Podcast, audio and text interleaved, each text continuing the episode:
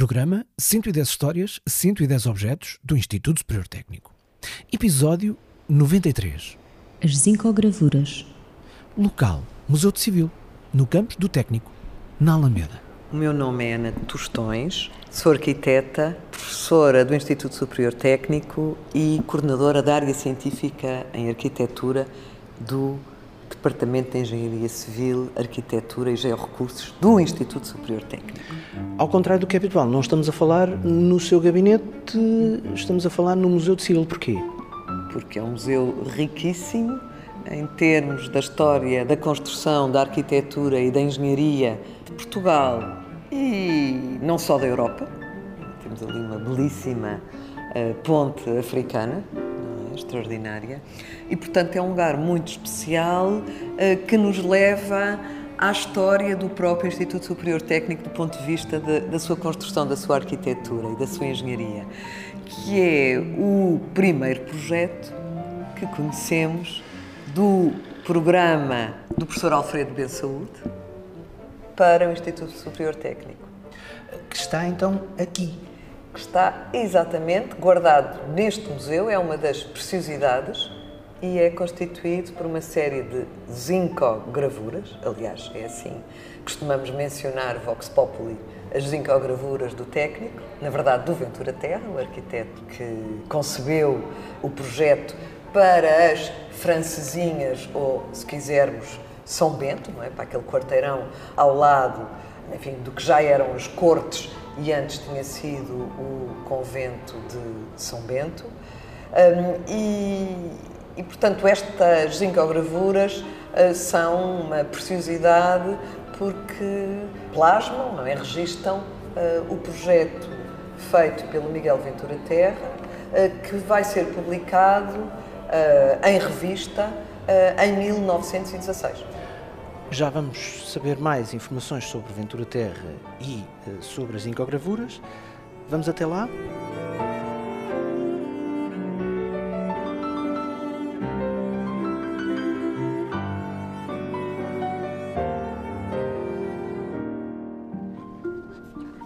Vou abrir aqui este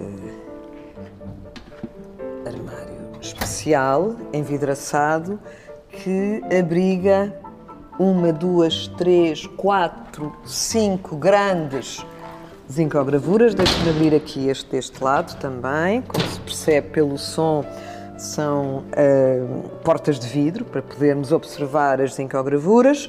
Portanto, dizia eu, são cinco, enfim, formatos uh, grandes. No fundo, estamos a falar de 30 centímetros de altura, 20, 40, 60 por 80 de largura e depois há três peças mais pequenas que não chegam a ter 20 centímetros de altura e terão 30 de largura que representam os cortes transversais e os alçados transversais. Portanto, no fundo é a largura do edifício e os maiores são o grande comprimento do edifício que se situava no alinhamento do que é hoje o Parlamento que eram as cortes e do que foi o convento de São Bento. Mas há um detalhe que não é por menor, é por maior nesta história. O edifício de que estamos a falar nunca existiu. Mas vamos por partes. De quando é que é esta história? Bom, esta história remonta a 1911, que é quando é criado por decreto uh, o Instituto Superior Técnico. Uh, em más condições, uh, más instalações, e na altura, desde o início, no fundo, que se procurava uma alternativa para instalar o, o que era o Instituto Superior Técnico, sobretudo numa vertente de valorizar o trabalho dos engenheiros, que já era bastante valorizado e reconhecido nessa altura.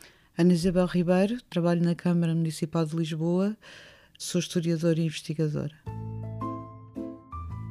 Alfredo Ben Saúde era o diretor do Instituto Superior Técnico, grande amigo de um grande arquiteto, Miguel Ventura Terra. Arquiteto esse a quem uh, o Alfredo Ben Saúde pede para fazer um projeto Estamos a falar em 1915, que é a data da encomenda, e no fundo para o, o, arquiteto Ventura Terra, enfim, que tinha estado uma década, cerca de uma década em Paris e que absorveu toda a aprendizagem bozartiana, era o, o arquiteto indicado para fazer a, a, grande escola dos engenheiros, que foi o único equipamento de ensino superior que ele acabou por projetar.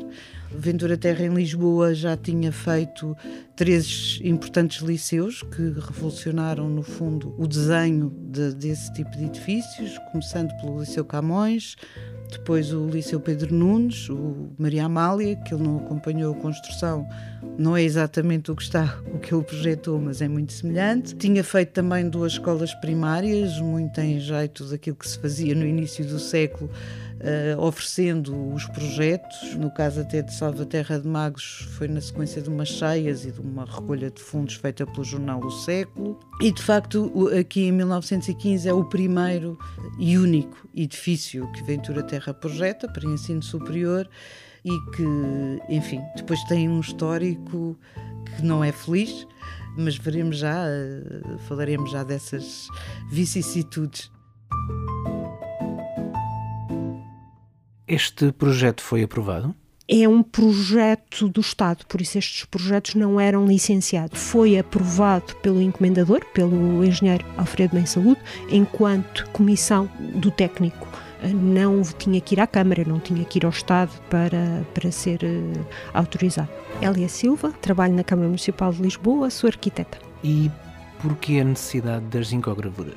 As zincogravuras usavam-se em tipografia jornal, periódicos, e é o caso, portanto, elas são feitas para publicar uh, esta obra. E são claramente um testemunho de outros tempos e de outra fase das tecnologias, naturalmente. É? Certo, é? e também nos dão a, a medida da importância deste projeto, que é publicado num periódico de 1916. Porque um projeto desta natureza, sendo encomendado por um ministério, teria que circular e teria que ser visto uh, não só a nível de Estado, mas também uh, uh, era necessário o lançamento de um caderno de encargos, que implicaria também a disponibilização das plantas e, sobretudo, uma coisa que nós vemos no jornal A Luta é que havia que fazer publicidade também dessa situação. Ou seja, não era um projeto qualquer.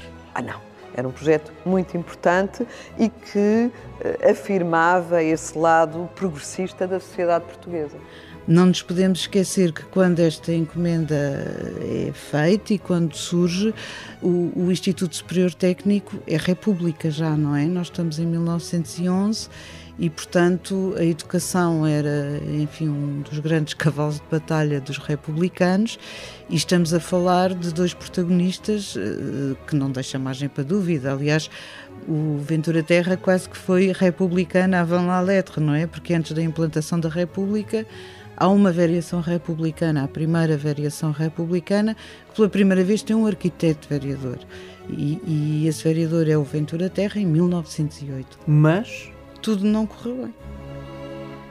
Nem que fosse pela morte prematura do próprio autor do projeto, que faleceu em 1919, e porque não era possível esperar mais tempo para que fosse construído o edifício. Aqui é necessário algum contexto. O edifício que foi projetado, mas que nunca foi construído, estava pensado para um terreno literalmente do lado de lá da estrada, em relação à atual Assembleia da República, antes denominada monarquicamente, de Cortes de Lisboa. Edifício que, nos primeiros anos do século XX, teve remodelação projetada precisamente por Ventura Terra. Ora, uns anos depois disso, já em tempo de República, o terreno vizinho do Parlamento, onde iria ser o técnico, tinha alguns problemas. Uh, o terreno foi, teve várias ocupações e uh, em 1915, quando o Alfredo Bem Saúde contacta o Miguel Ventura Terra para fazer o projeto, eles tinham lá um terreno, um terreno que tinha uma pequenas instalações de saúde. No caso, um posto de desinfestação que ficava bem no meio do terreno. Que não era muito folgado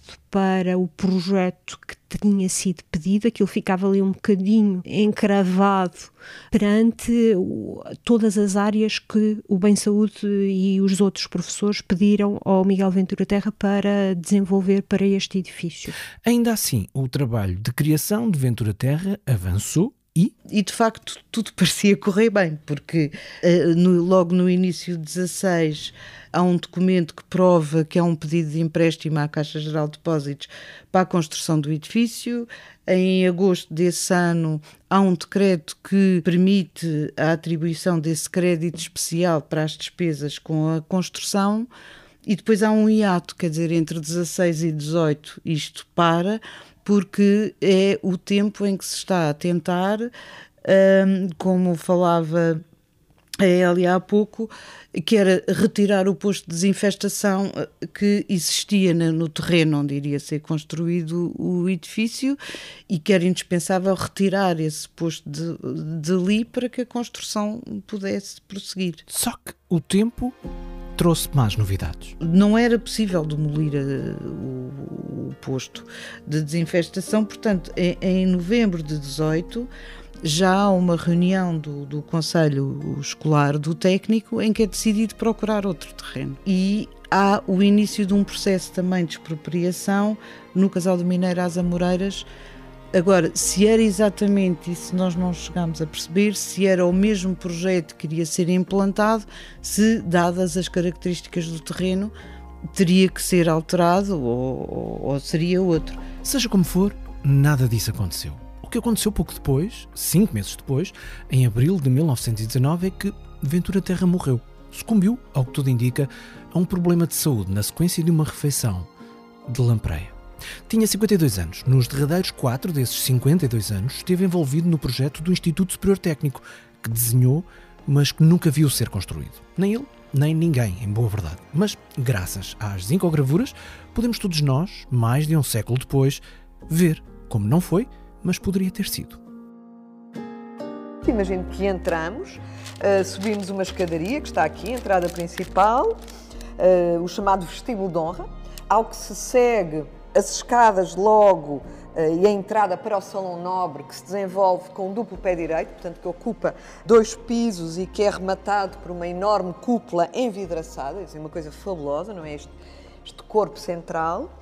E temos do lado direito o que se chama pórtico da Engenharia Civil, portanto, a Engenharia Civil fica do lado direito e ao fundo tem um museu, que é no fundo o museu onde nós estamos. Exato. Está a ver. Se virarmos à esquerda, vamos para Minas, é o Pórtico de Minas, portanto tem a, eh, eh, a disciplina da Engenharia de Minas está aqui ao lado esquerdo e também é rematada por outro museu, que é o Museu das Minas. Se continuarmos em frente, enfim, temos a aula magna, podemos contornar a aula magna e ao fundo, portanto, já...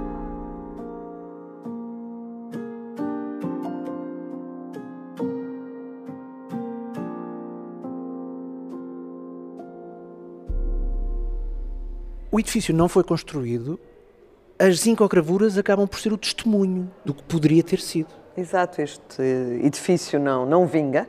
É até é, plausível que, que, seja publicado para forçar uh, e para angariar fundos, não é? Enfim, ao que se sabe, uh, não houve força política nem base financeira para avançar com o projeto naquela altura. Não podemos também esquecer que o Alfredo Ben Saúde está prestes a atingir, enfim, o limite de idade e a, a reformar-se. E o que vai acontecer é que neste lugar, mais tarde, já na altura em que Salazar se instala no Palácio de São Bento, portanto estamos a falar dos anos 30, esta área, este lote, digamos, é uh, transformado num, num jardim que eu creio que é inaugurado já nos anos 40 se não estou em erro. E é um jardim que é desenhado pelo Cristina da Silva, que é muito curioso, contemporâneo do Prefiro Pardal Monteiro. Já é outra geração de arquitetos.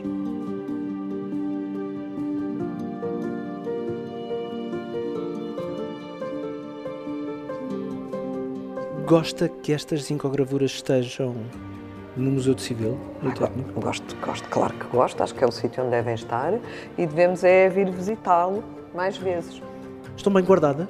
Muito bem guardadas, com certeza. E bem acompanhadas, com outras peças incríveis. Posso pedir-lhe um favor, então vamos guardar a história Muito bem. novamente.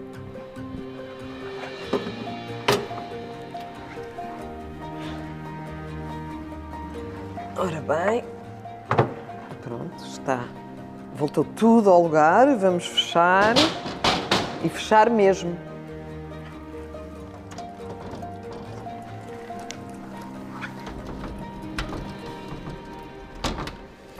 Muito bem. Como presenciámos e ouvimos as zincogravuras com o projeto feito em 1915 por Miguel Ventura Terra, a pedido de Alfredo Bem Saúde, para as instalações do Instituto Superior Técnico, que nunca vieram a ser uma realidade, estão expostas no Museu de Civil do Técnico, no campus da Alameda. Um campus que só veio a ser construído entre 1928 e 1935 com outro projeto da autoria de Porfírio Pardal Monteiro, há pouco mencionado pela professora Ana Tostões, a quem, desde já, agradecemos a ajuda e a visita guiada, não só àquela parte do Museu de Civil, como pelos espaços, pelos corredores, pelas escadarias e até pelas caves e alicerces das instalações idealizadas por Ventura Terra. Na versão alargada desta nossa conversa com a professora Ana Tostões, também você desse lado vai poder ficar a conhecer por fora e por dentro este projeto de 1915. Tal como na conversa completa com a arquiteta Hélia Silva e a historiadora Ana Isabel Ribeiro, da Câmara Municipal de Lisboa, a quem também aqui deixamos o nosso muito obrigado, vai poder ficar a saber muito mais sobre a história do projeto, a história do arquiteto e as histórias em volta de toda esta história. Estas conversas, em versão mais longa, mais completa, para quem quer ficar a saber mais, ficam disponíveis no site do programa, em 110.tecnico.ulisboa.pt, com outros conteúdos extra e o texto do Silvio Mendes sobre as histórias contadas por estas incogravuras. 110.tecnico.ulisboa.pt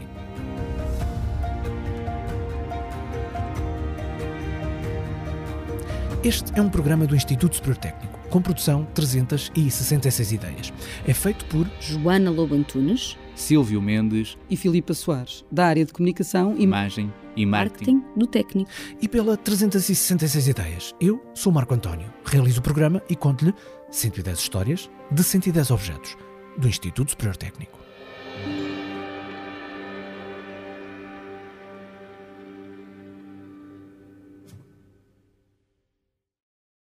«110 histórias, 110 objetos do Instituto Superior Técnico é uma parceria com o público. O público fica no ouvido.